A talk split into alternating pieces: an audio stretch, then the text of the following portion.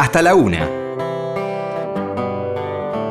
Historias de nuestra historia. Con Felipe Piña. Por Nacional. Hola, muy buenas noches, ¿cómo le va? Acá estamos nuevamente en Historia de nuestra historia. ¿Qué tal, Roberto? Hola, Felipe, buenas noches. Acá comenzando la madrugada del sábado. Hoy vamos a hablar con Gustavo Sierra sobre un libro muy interesante de un año cabalístico casi, que es el 68. Sí. Un libro muy interesante, muy completo sobre un año que cambió efectivamente la humanidad, ¿no? En Mm. contexto mundial, interesantísimo, local, por donde, por dónde podemos empezar a hablar del 68.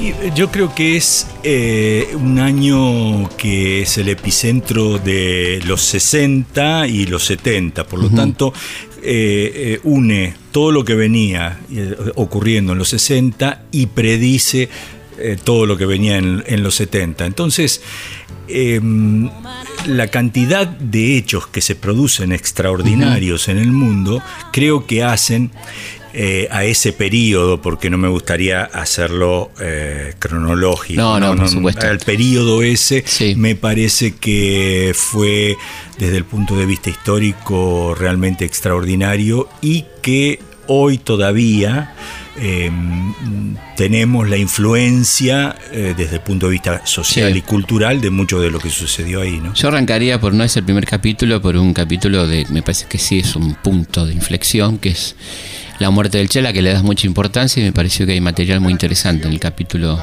del Che. ¿Qué pudiste averiguar sobre, sobre la muerte del Che, sobre esa fallida incursión en Bolivia? Hablemos un poco de ese capítulo que me pareció muy interesante. ¿no? Sí, eh, yo creo que el 68 para Argentina y creo que también para buena parte de América Latina eh, comienza con, con- con el fusilamiento del Che, ¿no? Ahí en Bolivia. Sí. Y, que, y termina... Está bueno el término porque todo el mundo dice la muerte del Che, como ese tipo se hubiera muerto de Sí. tuberculosis, ¿no? No, no, que Claro. fue fusilado. Claro. Y eh, luego el, eh, finaliza con el Cordobazo, en el- seis meses más tarde, en el 69. Es interesante recordar, como, como dice Hobsbawm, que lo- no hay años históricos Exacto. exactos. ¿no? Él, él dice que la- el siglo XIX termina en 1918, Sí. con, con la Guerra Mundial. ¿No? Sí, Sí, acá pasa sí. lo mismo, no es un año. No vamos a hablar del 68, sino de eso- eso- esos dos años probablemente, 67 69, ¿no? Sí, el, eh, muchos de los eh, eventos comienzan Claro. unos meses antes, terminan unos meses después, eh, pero están concatenados. Volviendo y con respecto Che. a, sí, al Che, tuve la, mucha suerte de ir con Calica Ferrer, que es el, el amigo del Che que va en el segundo viaje. Conocemos por las películas Claro. y demás el viaje este Granado. motocicleta con granados, que fue el primero, que fue un viaje iniciático. Pero este segundo fue el viaje en que sale Ernesto de Argentina y llega el Che a, a Cuba, Claro. ¿no? Después de pasar México. por, por México. Guatemala y- Exactamente, y de conocer a, a Fidel y demás. Entonces, em, en un momento me, me habían pedido en, en el diario, en Clarín, hacer un, algo especial por, por un aniversario y entonces eh, propuse hacer eh, el, el mismo viaje o parte de ese viaje con Calica y buscar un poco los lugares y si hubiera algún personaje. En forma muy sorpresiva eh, encontramos, por ejemplo, un botero que los había llevado en el lago Titicaca, él y al Che claro. en aquel entonces. Bueno, eh, eh, hicimos ese recorrido, después fuimos a, a- eh, por Perú eh, y después volvimos entonces a, a, Valle Grande y a, y a- y a todo el lugar donde fue atrapado el Che y luego fusilado ahí en la higuera. Bueno, y esto fue eh, muy emotivo porque iba con él, ¿no? Claro. Porque no había estado nunca ahí y que empezaba a venírsele la historia encima. Entonces lo viví de dos maneras. Una era mm, la búsqueda mía desde el punto de vista periodístico, pero al mismo tiempo estaba acompañado de una persona que estaba viviendo un, un momento muy particular de su historia, de su vida y de su amigo. Claro. Entonces eh, logré recolectar una cantidad de información grande y con él eh, también logramos eh, abrir los, eh, la- las libretas y- de los diarios originales del Che, que tienen una historia increíble, dando vueltas durante muchos años. Contémosla, que está buena. ¿no? Contémosla. Bueno, Hacemos una eh, llamada al pie, contamos la, la- el diario del Che. Eh, exactamente. Bueno, eh, en el momento en que eh, lo fusilan al Che en la higuera, después de atraparlo eh, allí en un entre medio de los cerros, La quebrada del churo. en la quebrada del Churo. Entonces, en ese momento allí había al menos un agente de la CIA, eh, probablemente dos, junto a los militares eh, bolivianos. Este agente saca en ese momento... eh, Félix la- Rodríguez, ¿no? Sí, pero creo que había eh, otro, Otro, más. algún otro más, ¿no? Eh, Y si no estaba ahí, estaba en Valle El Grande. que puso la jeta fue Rodríguez, digamos. Exacto. Yo mm, eh, he visto eh, algunas cosas de él e incluso después una legisladora cubano-estadounidense que yo he visto varias veces, la, he- la he entrevistado en Washington, tenía algunas fotos de ahí, o sea que, que creo que había... Alguien más. Alguien más, algo más. Eh, Sí, no, sí. no- no fue algo que yo fui a investigar mucho, pero, Claro. pero vi algunas fotos. Sí. Entonces ahí eh, fotografían estos eh, lo- los cuadernos que tenía el Che, que eran unos diarios. Eh, en los cuales, por un lado, eh, introducía información sobre la campaña, por otro lado, aparecían cosas como una lista de libros imprescindibles que tenía. Eh, al mismo tiempo, había otro diario de un eh, compañero del Che que eh, cubano. Entonces, eh, el- lo que hicieron fue fotografiar todo esto y entonces ellos se quedaron con, e- con esa información y quedaron los diarios. Esos diarios en manos del ejército boliviano. Claro. Hasta que eh, un ministro despechado por una, eh, un juego político que hubo en ese momento en Bolivia se eh, robó los, eh, los, eh, Los diarios. los diarios y se los llevó, se los quiso entregar entonces a Fidel eh, Castro en Cuba y los llevó a Chile, donde un agente se los llevó a La Habana. Sí, Eh, en la época de Salvador Allende. sí. Claro. En ese momento. No, no, ¿No? perdóname, fue un poco antes, fue un poco antes. Eh, pero era un agente del PC Claro. eh, chileno. Eh, pero entonces ese, ese, ese diario en realidad eh, eh, pasa ahí, eh, entonces Fidel lo da a conocer. Cuando lo da a conocer también la CIA lo saca por otro lado, hubo algunos editores que lo querían para Claro, editar. seguro. Aquí en Argentina, Primera Plana los publica, creando en ese momento de la dictadura de Onganía. Un, este, un revuelo muy claro, grande. y demás. claro. Y siempre quedó el mito de que faltaba una parte de esos, eh, de esos diarios y que Fidel lo había ocultado porque no le convenía políticamente o porque alguien había robado algunas páginas. Bueno, en realidad eh, faltaba una pequeña parte y nunca nadie eh, explicó mucho sobre eso, no hay una explicación exacta y menos eh, se puede entender que eso pudiera afectar políticamente a alguien. Así que... eh, Era una, leyenda. eh, sí, una leyenda de las tantas que andan dando vuelta, pero f- por años Claro. sonó. Claro. Bueno, finalmente esos eh, eh, mm, diarios vuelven entonces, los, los tienen en Bolivia, por lo tanto no se sabe si lo que recibió también Fidel fueron esos originales, probablemente no hayan sido sino unas copias perfectas de lo que, de lo que tenía. Esos originales reaparecen en manos de, la, de otra dictadura boliviana y en un momento también otro ministro terminan en, eh, en, en Londres, eh, los, Claro. los quería rematar. Claro, subastar. Subastar. Eh, las editoriales se volvían locas porque querían esto y eh, de alguna manera editarlo en Estados Unidos. Con, Claro. eh, finalmente logran rescatarlo. Este, de- el gobierno boliviano no se produce ese remate y terminan entonces en la bóveda del Banco Central de La Paz. Y ahí adentro, en unos sobres lacrados, est- estaban ahí y en los últimos eh, 10 años habían sido abiertos, creo que eran seis veces. Eh, por historiadores. Claro. eh, Creo que la, la película de Bauer también, ¿no? ¿Lo abrió? Sí, Sí, sí, pero era- habían sido seis o siete veces así. eh, em, y, y entonces tuvimos la suerte de que lo volvieran a hacer. Era una ceremonia eh, increíble donde había mucha gente alrededor, eh, secretarios de Estado, este, un coronel del, Claro. del ejército, otro de la policía. Y entonces iban eh, abriendo el, primero un sobre grande Sí. de madera, de papel madera con lacrados como si estuviéramos en la colonia, no sé, pero estaban así.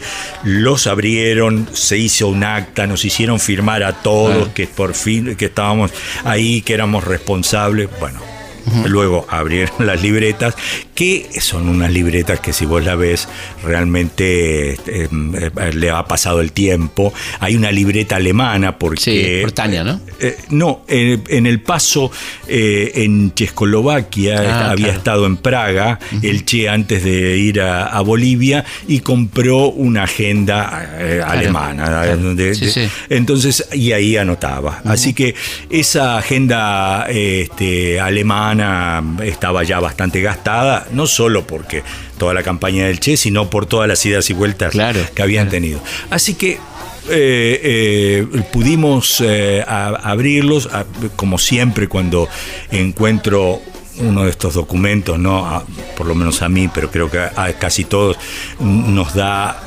algo Una emoción, ¿no? sí una emoción y además mucho cuidado no vaya a ser que yo vaya No, claro. a, a tocar a, Sí, a- se me caiga algo lo rompa.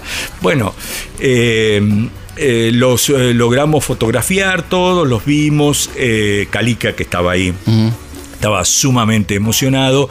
E incluso después eh, esa misma noche fuimos a ver a, a Evo Morales que nos eh, invitó. Así que, eh, como te digo, fue una, una nota eh, de la cual fui a ser muy particular, muy importante para mí, por lo menos, y también Claro. creo que para Calica.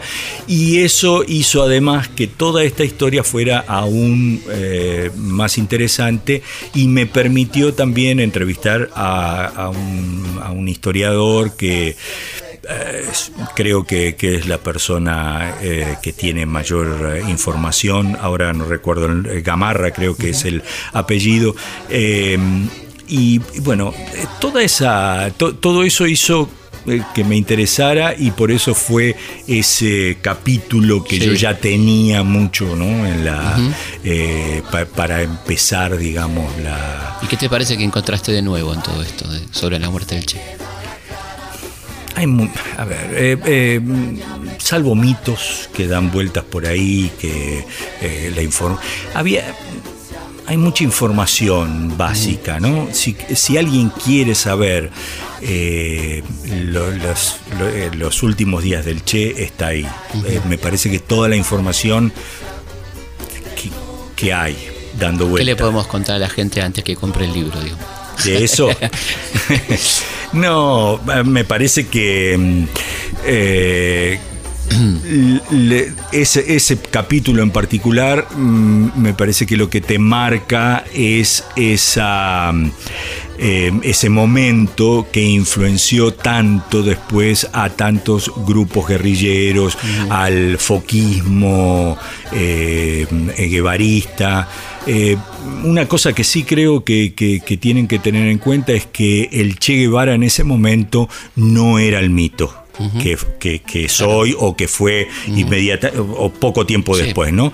Eh, recién después de eso aparecieron el algo- las banderas Sí, y, claro. y la- las Antes no estaba eso. No, era quizá por la, la llamada muerte heroica, ¿no? Digamos que es el combatiente heroico, por ahí, ¿no? Sí, sí, y, y- y todo lo que quedó ahí, porque en realidad, eh, si bien en Argentina, obviamente en Bolivia una parte, pero en Argentina se publicó bastante en ese momento lo que había sucedido, sucedido pero estaba otra vez esto del mito, las cosas que aparecían, que desaparecían, que no estaban.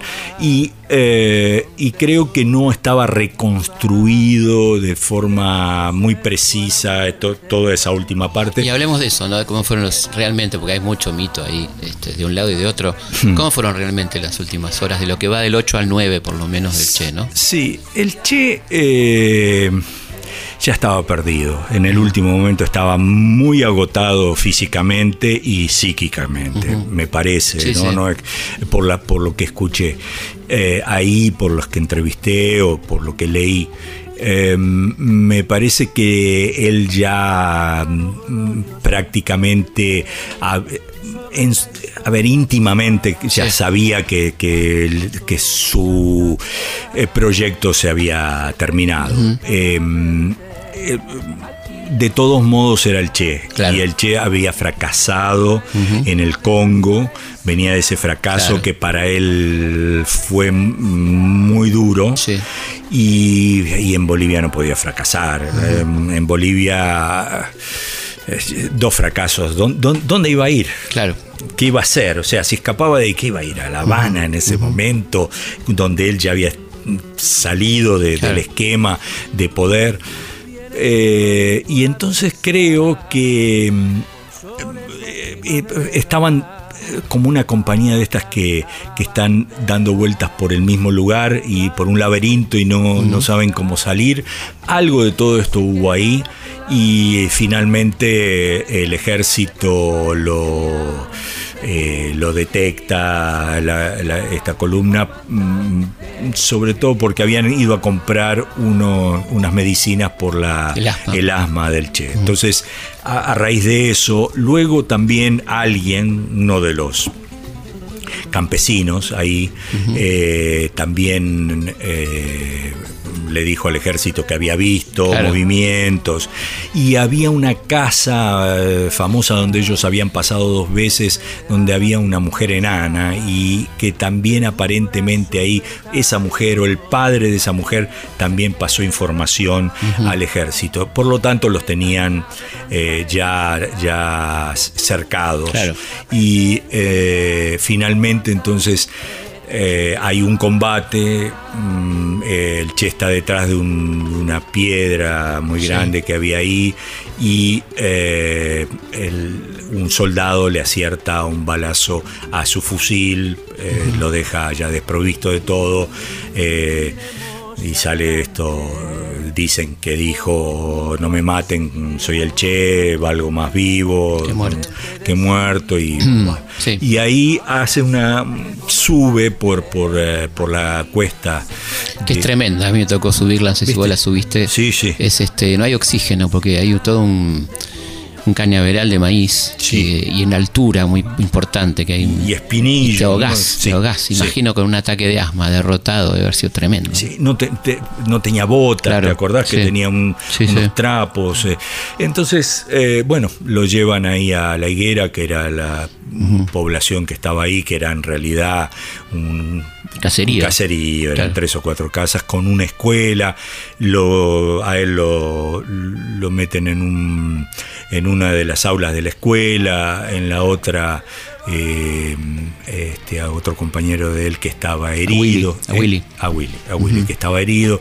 Bueno, y ahí aparece la famosa maestra Sí. que charla con él, Sí, sí. eh, que cuenta eh, las últimas palabras, la última conversación. Hab- Hablé con ella, eh, eh, es una persona que está muy cansada ya de Sí, todo esto. sí, sí. Sí, Eh, no sé si la conocí. sí, sí, la conocí cuando no estaba tan cansada. Ah, bueno. Hace más o menos 12, 14 años más. Bueno, eh, la vez que me tocó a mí Claro. estaba... Una persona muy dulce, muy, sí, muy sí, linda persona. sí. De todos modos me recibió y charlamos Claro, claro. eh, un rato y estuvo muy, muy amable. Pero mm, eh, me decía eso, ¿no? Que ya no, no quería. Y nos pasa a todos. Claro, si, te, claro. si te pregunto a vos algo así, Y puntual, sí. que ya estás. Seguro, basta, ¿no? seguro. Bueno, pero mm, por sobre ot- otra de las conclusiones, y creo que no tenemos que dejar pasar, es que estoy absolutamente convencido, a pesar de que no está escrito ni en los diarios ni en otras cosas, que el Che estaba obsesionado por la por eh, el foco guerrillero en la Argentina. Claro, el próximo paso, digamos. Y eh, yo creo que él creía que iba a ser el primer paso hasta que le dijeron, mira, No.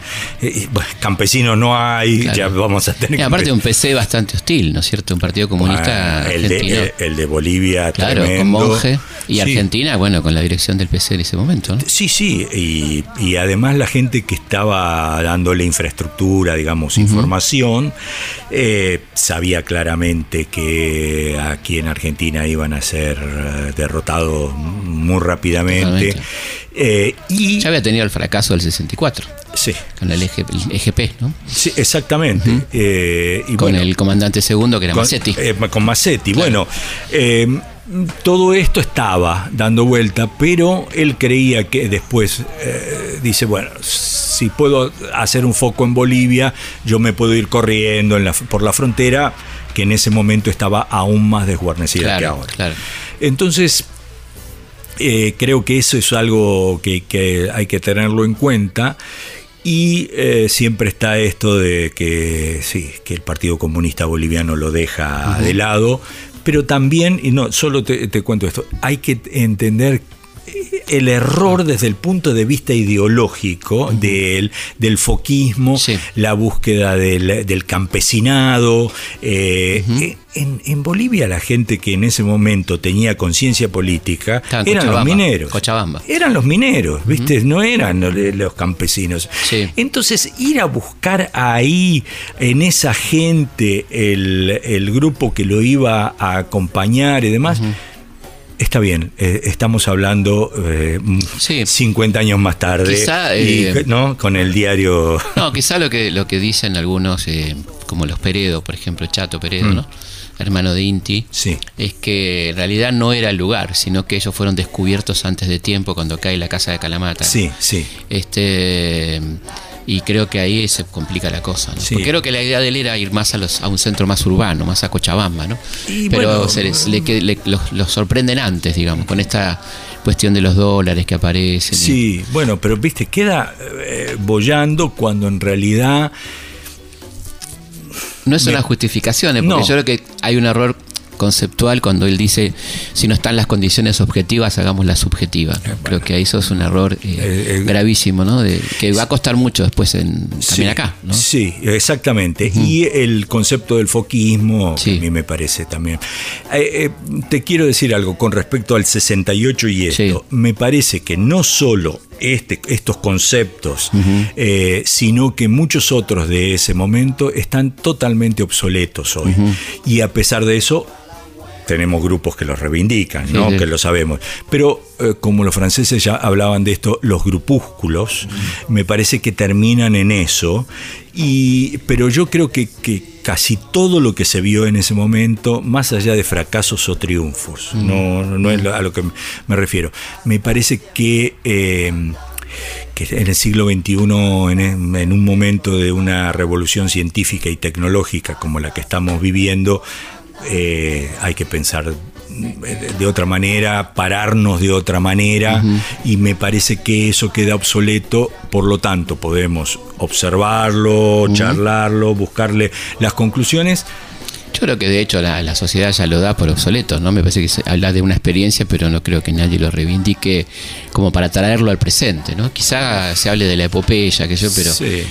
¿O quería decir algo? Sí, sí, sí, que incluso eso no había pasado en Cuba, porque en Cuba la lucha fue el resultado de, un- de una cantidad de acuerdos con todo el arco político. Por Y un trabajo de base muy Claro, importante, Por ¿no? supuesto, que era lo que había acá en otros contextos, Claro, ¿no? Lo que estaban haciendo en otros lugares y otra gente, o lo que intentaron este, sectores progresistas de la iglesia y demás. Sí, ¿no? sí, sí. Pero bueno, eh, el concepto este de tomar las armas y, Sí. y de, y de emprender una lucha guerrillera estaba y, nos, y, y, eh, eso en Argentina había sido muy fuerte y entonces influenció a todo el arco Claro, político. claro, por supuesto, la militarización de la política. Exacto. Vamos a una pausa y seguimos conversando con Gustavo Sierra sobre su libro El 68.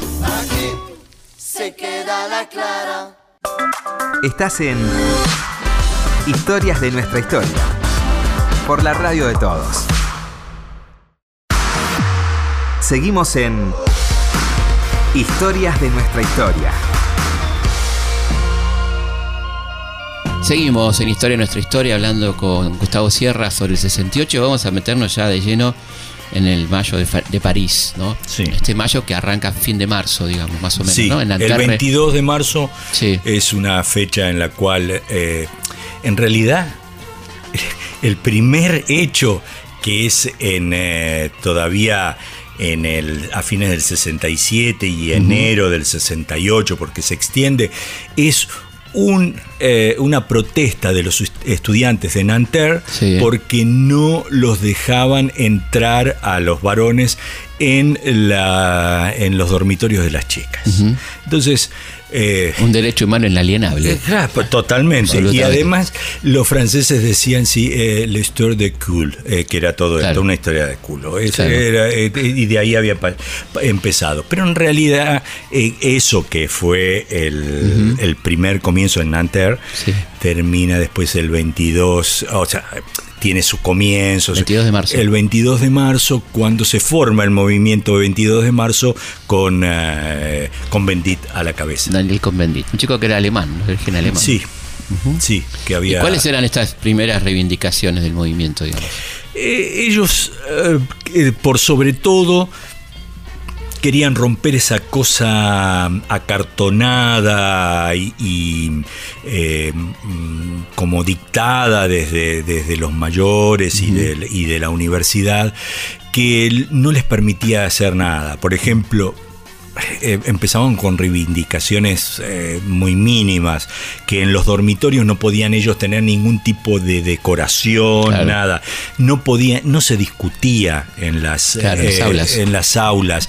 Era, era un sistema eh, educativo muy eh, antiguo, todavía en, en- en Francia, en Claro. el 68, pero eh, eh, ya habían aparecido entonces eh, las corrientes filosóficas. Claro, ya que estaba Sartre dando vueltas hace rato, por ejemplo. Sí, sí, Marcuse mismo. Marcuse, Claro. este, que, que ya estaba en Estados Unidos.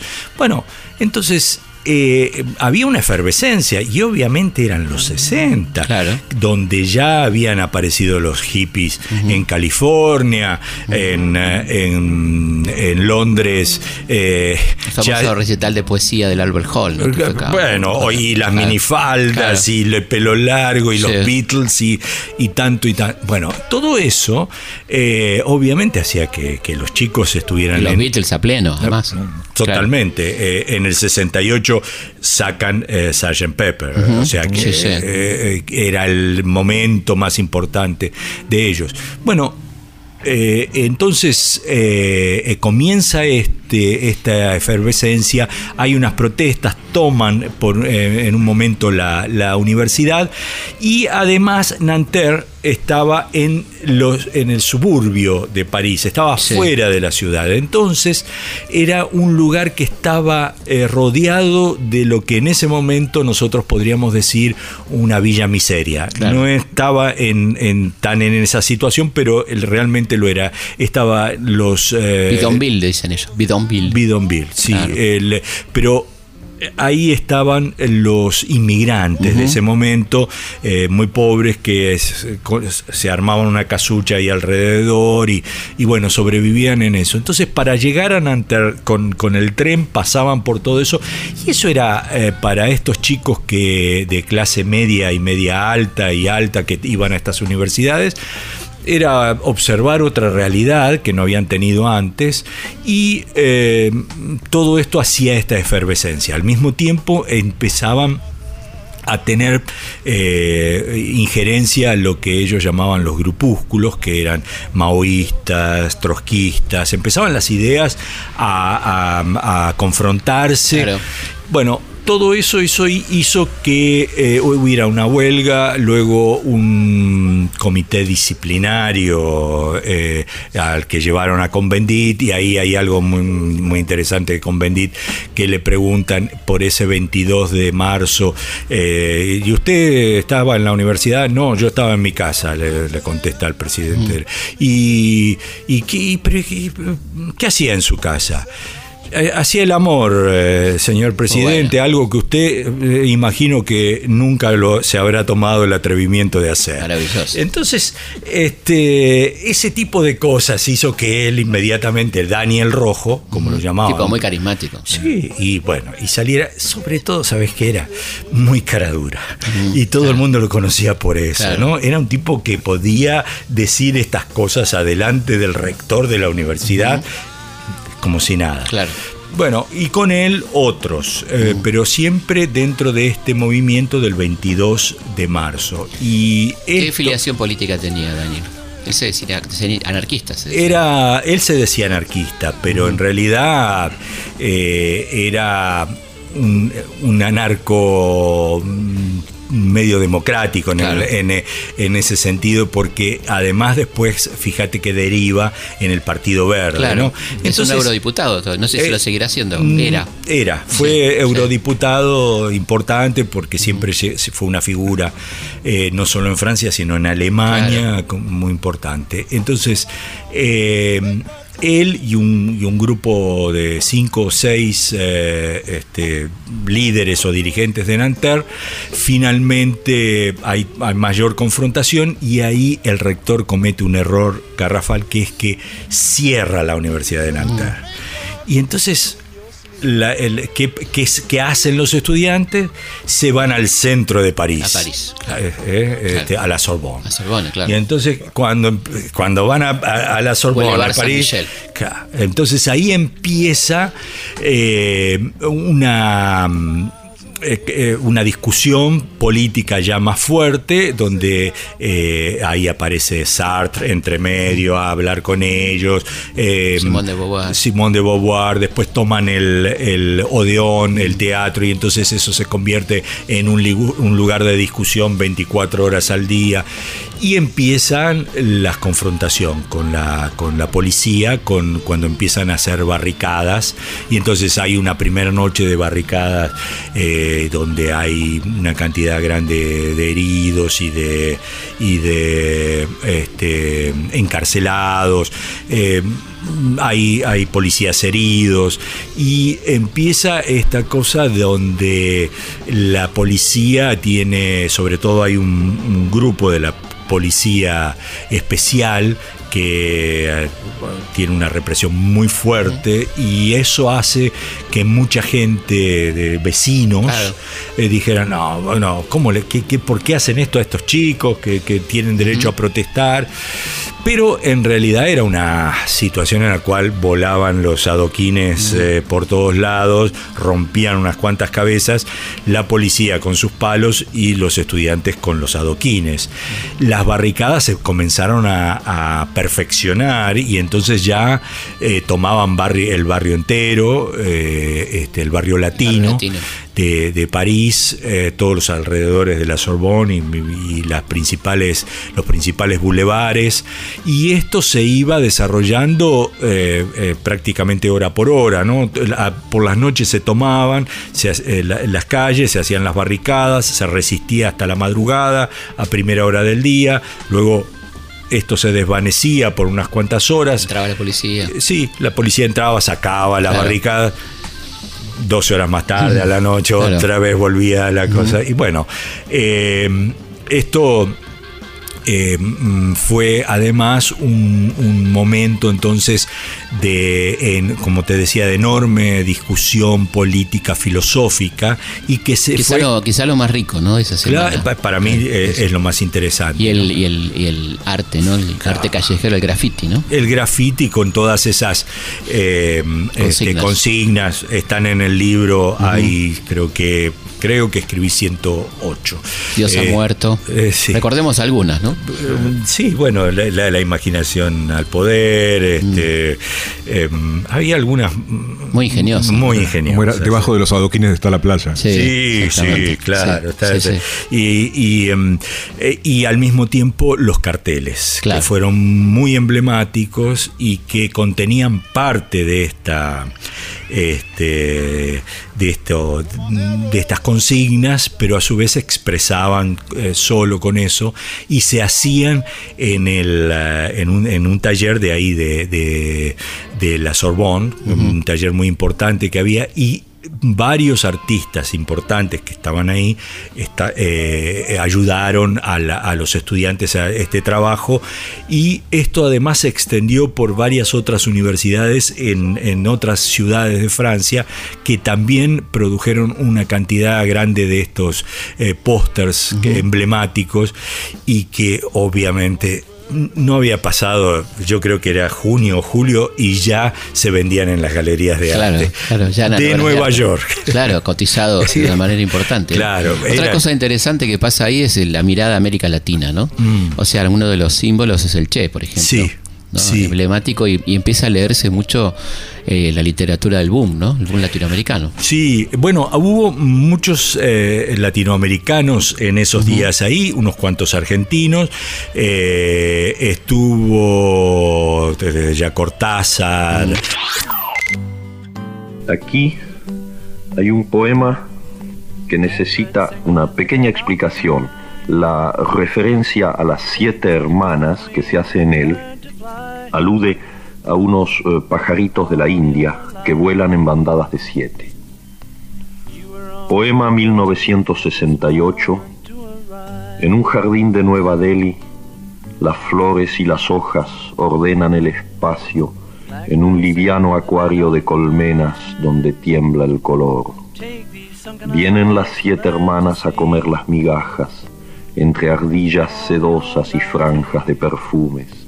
Aquí, donde vivir tiene algo de armisticio o interregno, un arte de palabras para llegar a la extinción de la palabra y saber que no hay arte sino sueño. Me inclino para echar otra migaja a los gorriones. Hablábamos del tiempo, de presagios y espejos. Y viene ya el café, la pipa de la sobremesa. Perfecto es el instante en esta sombra verde.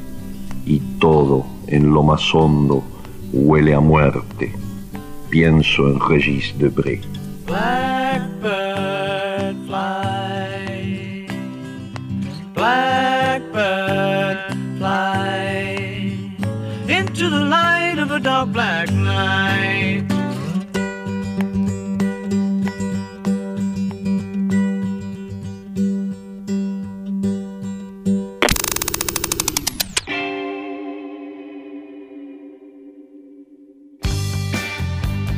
Otro, Sky, el, el Claro, guitarrista de de, los- los, de los Redondos. de los Redondos, este, claro, estaba ahí con su hermano y tenían otro hermano en Londres y, y a él le pasó, o sea, lo, lo arrestaron y lo expulsaron inmediatamente, por suerte tenía el hermano Claro. en Londres y se quedó allá. Otro Andrés Percivale que estaba cubriendo, Andrés- que venía de Vietnam. ¿no? Exactamente. Y, y, este, el cura Mujica se fue a pocos días después a conocer a Perón a Madrid Claro. en, en ese momento. Y ahí en la Casa Argentina eh, había otros, eh, por ejemplo, el ex canciller Tayana y su mujer estaban en ese momento ahí. Eh, estuvo Santucho, también porque estaba ahí yendo a una reunión de la Cuarta Internacional y estaba en casa de un correligionario suyo allí en París. Obviamente estuvo pero eh, desechó, dijo, ah, esto en la Argentina hubiera sido otra cosa y demás. E incluso después cuando el PRT hace un, un documento, dice que eso son cosas de estudiantes. Pequeños una bur- pequeños burgueses. Sí, pequeño burgués. Bueno, eh, el, ah, todo esto deriva después con el, el, el hecho de que los eh, trabajadores Claro. eh, enrolados en la CGT eh, comunista, Claro. eh, de, eh, de la cual los estudiantes no tenían ninguna confianza, pero era la. Vamos, Claro. eh, ellos estaban reivindicando eso, Seguro. no los podían. Entonces. eh, eh, eh, protestaron juntos. La, la principal protesta fue la del primero de mayo, que, que por primera vez eh, marchaban juntos después de la guerra. Obreros y estudiantes. obreros y estudiantes. Y luego los estudiantes días posteriores, después march cuando ya estaba en huelga, estaba parado a Francia eh, totalmente. eh, los estudiantes van a las fábricas, Claro. eh, hablan con los, eh, con los obreros, hay una serie de, de, mm, interrelación de unos y otros muy interesante. Pero la verdad es que este- esto termina cuando le dan un aumento de sueldo y la CGT dice, bueno, hasta aquí llegamos y, y nos vamos, ¿no? Y viene la- O sea que los estudiantes tenían razón. Claro, este, y ahí la, la gran maniobra de De Gaulle, ¿no? El, el plebiscito, ¿no? Referéndum. Bueno, eh, De Gaulle que estaba cuando todo esto pasaba, creíamos todos que, pues, bueno, no nosotros, Claro. en Francia Sí. ya se empezaban a postular eh, los que iban a tomar el poder, ¿no? De Mi- Mitterrand y. Sí. Y. Y De Gaulle estaba acabado. Claro. Va a ver a a- al comandante de las fuerzas eh, de, este, del ejército francés que estaba en ese momento todavía con las fuerzas de ocupación en Alemania. Entonces lo va a ver para decirle, oíme, ¿Qué hacemos? Sí, sí, a ver eh, si pasa algo. Y entonces este le manda tanques que entran en París, eh, de- lo cual era una locura. Entonces, Recordaba a los nazis, claro. que por claro. supuesto, era Claro. una, una locura. Eh, Todo esto hizo, hacía que De Gaulle pareciera que estaba por caer en cualquier momento, ya empezaban a pe- pensar en transiciones, de todo. Claro. O sea, no, no estoy hablando de los estudiantes, Sí, digamos, sí. los revolucionarios, entre comillas, en ese momento, sino los propios partidos que estaban incluso aliados del golismo. Y de pronto re- renace de las cenizas y gana las elecciones. Eran las después. elecciones, Sí. exactamente, ¿no? Sí, fue, La amenaza un poco de la Francia roja, ¿no? También como el peligro de la Francia roja, ¿no? Sí, yo creo que eso fue muy importante, pero este, al mismo tiempo tenemos que decir que fue, también fue una constante de ese 68. En ese sentido fue un fracaso.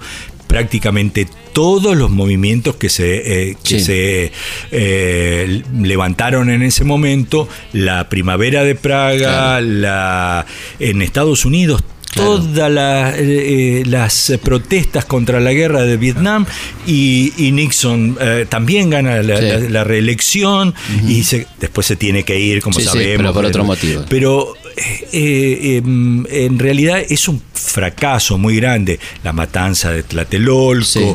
em, y bueno, y también aquí en la Argentina, ¿no? Donde seis meses más tarde, en el mayo del 69, con el Cordobazo, eh, también había una efervescencia enorme, eh, provoca la caída obviamente de Onganía y demás, pero y desemboca en un proceso Claro. después democrático Sí, importante, el 73, pero como tal tendríamos que entenderlo que no fue un, eh, eh, este, un éxito de ninguna manera. probablemente fue más exitoso el cordobazo que el mayo francés en el sentido, ¿no? De, de la- lo que provocó Sí. en lo inmediato, me Sí, refiero, ¿no? no, y Felipe, creo que sabes dónde el mayo francés tiene esa, esa impronta tan importante en lo social y en lo político. cultural por- también. Claro, es- eh, eh, y en lo cultural, perdón. Y no tanto en lo político. Claro. Em, em, estaba equivocándome.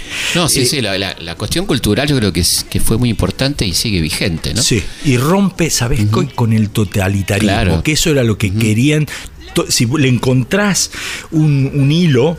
Conductor era eso, o sea, la- el, el- el enfrentarse a cualquier eh, totalitarismo, cualquier eh, poder que, que quisiera sojuzgarlo. Claro, y la irreverencia sana de los jóvenes, ¿no? Se frente a, esa, a ese régimen, ancien regime, digamos, de alguna manera, ¿no? Que, Exactamente. que vos lo que implicás muy bien con esta contestación de Convendit, ¿no? Sí. Estaba haciendo el amor, que, Sí. que era algo que ellos no podían soportar, esa Exacto. insolencia. Eh, digamos, ¿no? Exacto, y eso aparece ahí. Y y imagínate que la, otro hecho muy importante desde el punto de vista social era que recién se estaba eh, popularizando, digamos, la píldora anticonceptiva. Claro, claro, la revolución sexual. Claro, y ahí se produce la revolución sexual, se produce la segunda ola del feminismo. Claro. Eh, Ahí teníamos a Jane Fonda a pleno. Sí, Claro. y- y- y- pero las eh, intelectuales más importantes en Estados Unidos eh, eh, surgieron también en ese Claro. momento y de esa de ese movimiento. También tenés eh, el movimiento hippie, Claro. toda la el movimiento que había alrededor de eh, la experimentación con las drogas. Bueno, Martin Luther King, ¿no? Que muere Claro, asesinado ah, hace años, ¿no? los dos asesinatos esos Claro, son de terribles. Kennedy, ¿no es cierto? Martin Luther King y Bobby Kennedy, Sí. que estaba destinado a ser el próximo presidente. Totalmente. Y en algunos aspectos un hombre muy progresista Claro. para el espectro Y lamentablemente quedó después Nixon, ¿no? Después este, Sí. esa muerte trágica, ¿no? Sí, en la Argentina un año también muy interesante, el 68, ¿no es cierto?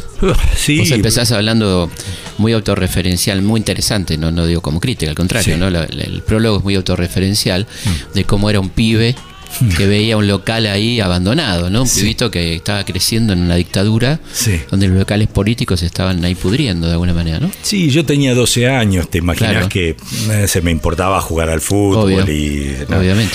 Eh, pero eh, tengo recuerdos, cosas. eh, Esa que vos decís es. eh, mm, en, ese momento estaba viviendo en casa de una abuela en Villa Devoto. Sí. Y por la avenida Beiró, que caminábamos en esa época, eh, no es la de ahora. Claro. Los- nosotros nos movíamos. No estaba el shopping devoto. No, no estaba el shopping de voto. Eh, íbamos al Kimberley, un, a un- a un club muy chiquito. Bueno, eh, caminaba entonces por ahí, por, por em, la avenida Beiró, donde estaban, eh, había habido unos locales de la UCR, de la Unión Cívica Sí. Radical y de la Unión Cívica Radical Intransigente. Entonces, eh, en- yo pasaba por ahí y veía estos lugares abandonados, Claro. llenos de papeles tirados. Esto, esta gente, que obviamente después supe quién era, Claro. que era Ilia y Allende y, Claro. y- y, bueno, Frondizi, que eh, por ahí había alguna, algún cartel, y después las pintadas del Claro. peronismo, del, famoso eh, vuelve. Perón vuelve. bueno. Claro. Entonces, eh, la, eh, eso me, me sorprendía al mismo tiempo que no entendía muy bien. En esa época teníamos eh, que mm, eh, eh, la, la educación política era absolutamente individual. Claro, no, había, claro. no había mucha Nadie te avivaba. digamos. No, te avivaba, te avivaba alguien en el terreno sexual, como se dice. ¿Estás Sí. avivado? La pregunta. Sí, ¿no? exactamente. ¿Estás avivado? Qué bueno. Sí, Claro. pero muy jóvenes, por supuesto. A los 13, Sí. 14 años ya teníamos algún tipo de militancia, o la- las escuelas, la. Bueno, eh, Y hablamos de ese año en Argentina, ¿no? Un año clave. el Sí, 68. un año clave eh, eh, porque también todo esto que eh, ocurría en el mundo eh, repercutía enormemente. Primero, la dictadura de Onganía, un hombre que quería quedarse 45 años en el Hasta poder. el 2000. Sí. No le dio la salud porque murió en el 95 el tipo. Mira, Pero bueno, sí, sí. Pero no, pero eh, bueno, hubiera puesto ahí a la, seguramente a la esposa como Seguro. vicepresidente, algo, le- a un hijo. Bueno, eh, él admiraba a, a Franco y después del golpe de 66 contra con, con Ilia, que fue una cosa, o sea, para que tengan una idea, esta cosa de Ilia saliendo de la Casa Rosada y diciéndole a los militares, eh, eh, no, no voy a tomar el auto que ustedes me ofrecen, va a la esquina y se para un taxi, se va Mm. en taxi. Es increíble, ¿no? O sea, impensable. Aparte ese, esa- ese diálogo tremendo con Perlinger, ¿no? De Sí. salteadores nocturnos, ¿no? Qué coraje ese hombre extraordinario, ¿no? Sí, sí, no, eh, fue... eh, Se van a arrepentir de esto. Sí, se van a arrepentir Sí, toda su sí, vida. Sí, sí. Sí. Algunos... Y bueno, Berlija se arrepintió. Sí, exacto. muy interesante autocrítica. Ballester, ¿no? Sí, sí, Sí. Bueno, y, y deriva en este 68 donde eh, hubo, había, estaba el plan de ajuste de Krieger-Bacena, por un lado, pero por otro lado eh, em- empezó a crecer también la economía. Claro. Eh, venía, si no recuerdo, de un 2% y pasó casi a un 6%. Eh, de todo... Eran un poquito desarrollistas todavía. Los- Había alguna Los cosa. azules, ¿no? Sí, azules. sí. Había todavía un poco esta cosa dando vuelta por ahí. Y eh, si bien el país ya no era el granero del mundo, las producciones Claro. y demás, eh, creo si no recuerdo mal, eh, teníamos eh, exportábamos el 50% del maíz de todo el mundo, o el 60%, y de trigo un 45%, y en el 68 habíamos pasado si no recuerdo más, un 12 y un 17%. O sea que Claro. eh, el país ya era más chico, comenzaba a, a- a- a tener influencia también eh, toda la migración ¿no? del norte, que ya venía de antes, venía Sí. desde el peronismo, pero se acentuaba y empezaba a aparecer el Gran Buenos Aires, ¿no? Con, con las villas más fuertes. Sí.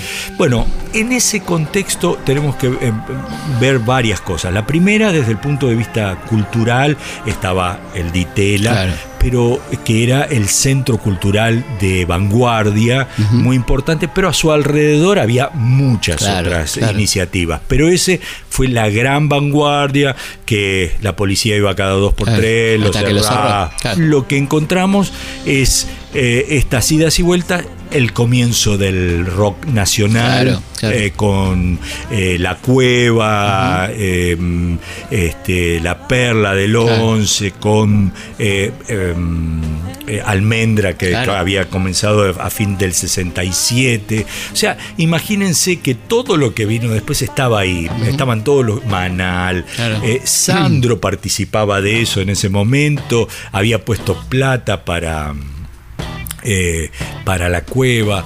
Eh, bueno, eh, mm, había una efervescencia muy grande. Había salido el año anterior eh, 100 años de soledad. El boom ya estaba dando vuelta porque ya habían sido nombrados los siete grandes escritores. Haas se llamaba el chileno, ¿no? Que hace el- el- un libro eh, donde descubre un poco a todo esto boom. y este- del boom y estaba Tomás Eloy Martínez en la en eh, primera, primera plana, plana. Que primero mandó a Ernesto Shaw a entrevistar a García Márquez a, a Colombia, a México, y luego entonces lo invitan acá porque sale Cien años de soledad en Argentina, que era el lugar donde Sí. se editó la primera edición. Sudamericana. Sudamericana, acá. Entonces, No tenía plata para mandar los originales, ¿te acuerdas? Sí.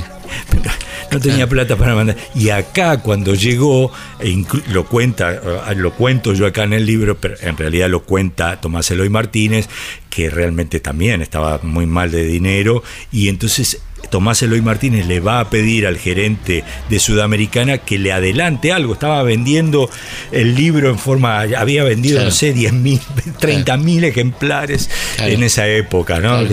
Y, y bueno, y no tenía un peso. Entonces eh, le adelantaron creo que 5 o 6 mil dólares en ese momento. Bueno, eh, eh, esto por un lado, es por el otro lado, hay otro hecho muy importante que es la CGT. Claro. En ese momento se rompe la CGT. Estaban los Pandoristas. los bandoristas y eh, que denominados también colaboracionistas Sí, sí. porque estaban más cercanos del régimen militar y los que rompen con esto, los eh, progresistas, para ponerlo de alguna manera, que eran eh, Ongaro. Ongaro, eh, de la Unión Gráfica y, y- y Tosco, Los clasistas. los clasistas, los clasistas. La CGT y los argentinos. La- claro, y la CGT de los argentinos mm, eh, eh, eh, también entonces empieza a mover las piezas de algo que evidentemente estaba, porque no estaba dentro de la CGT solamente, estaba en la sociedad. Claro. Había un deseo, un- un- una... Este, una, una gan- ganas de hacer, de cambiar, de modificar muy importante y que traspasaba, me parece a mí, el hecho de vivir bajo una dictadura. Perfecto, bueno, estamos llegando al final de... Queda mucho para charlar, pero lo van a poder leer en el libro de Gustavo, el 68, que publicó Planeta, así que lo recomendamos particularmente. Muchísimas gracias, Gustavo, por la No, visita. Muchas gracias, por favor, Felipe. Por supuesto, un honor eh, hablar de historia con vos. Bueno. que yo no yo soy un simple recopilador, pero la verdad es que eh, creo que el 68 vale la pena Totalmente. meterse, leer, buscar otras lecturas. Hay un, Es un lindo viaje en el tiempo a un año clave, la verdad que sí, creo que, que todos no- estos personajes que nombramos estaban en ese momento en su apogeo, ¿no? exactamente. Bueno, muchísimas gracias. Nos volvemos a encontrar como siempre el próximo viernes a la noche, madrugada del sábado, aquí en Historia de nuestra historia. Hasta la próxima.